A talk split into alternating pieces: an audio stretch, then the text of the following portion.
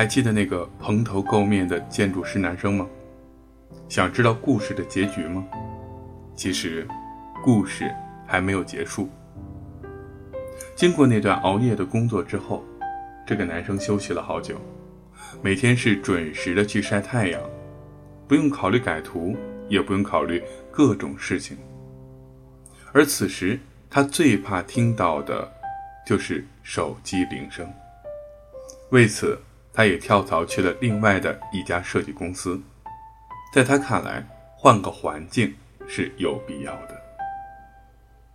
这家公司在四季青桥的曙光公园里，环境优美，空间明亮。男生就是因为这里可以拥有下午三点的阳光，才决定在这里工作的。面试的时候，事业部的总经理也就在二层的阳台上面试他的。男生并没有在意任何的待遇，只记住了这里能够享受到午后三点的太阳。经历了那一段长达三年的项目，男生需要的只是那一抹阳光的可能。这家公司五和国际，在业内也算是一家知名的设计机构，以五加一全程服务为设计宗旨。先后也设计了许许多多优秀的建筑项目。男生一如既往地做着他的建筑师，上班、画图、下班，享受着这家公司的福利，晒太阳，享受着这家公司的下午茶。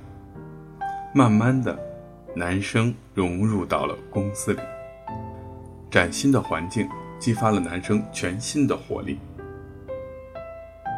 设计充满着热情，这家公司信守着承诺，为甲方尽力的服务着，帮助业主做项目的前期，帮助业主梳理项目的难点，也纷纷的得到了甲方的各种好评。男生似乎不再介意加班的苦楚，而是用心的去做好每一项工作，为甲方考虑，从成本控制到财务模型。从设计咨询到经营建议，从业态配比到影响力的提升，从方案设计到施工建议，男生在这里参与了项目的全程工作，自己再也没有觉得自己熬夜加班所换来的是甲方的不理解，而这次换来的是甲方的尊重。努力做好自己的每一件事情是男生的信条。虽然他依然有时会蓬头垢面，但是内心的欢心很容易能在他的脸上看到。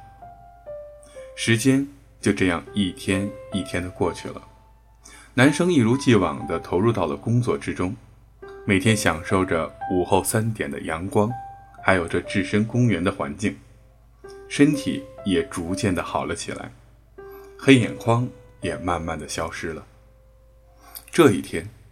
男生正在阳台享受着阳光，手机铃声打乱了这片安宁。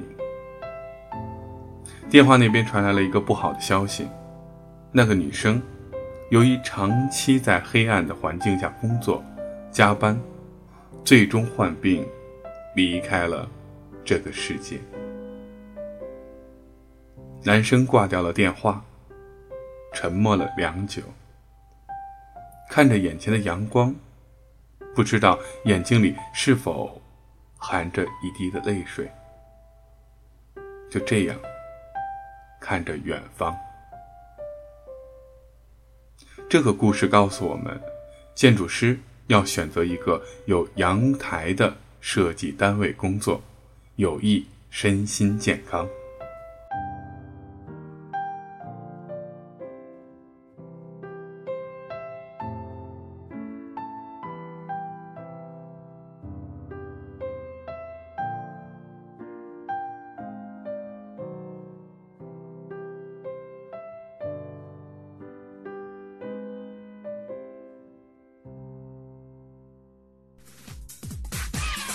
这专业要学五年。那个，借我你素描抄抄。什么老婆？